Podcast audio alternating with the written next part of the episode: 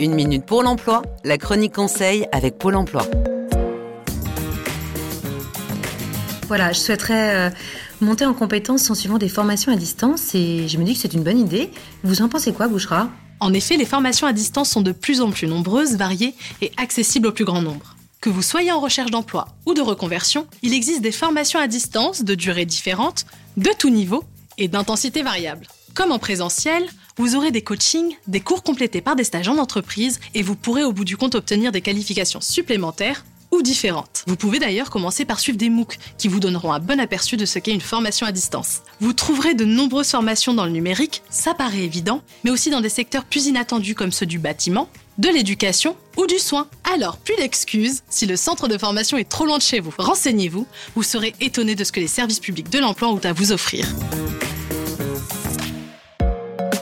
C'était Une minute pour l'emploi avec Pôle emploi. Plus d'informations sur le site uneminutepourlemploi.fr.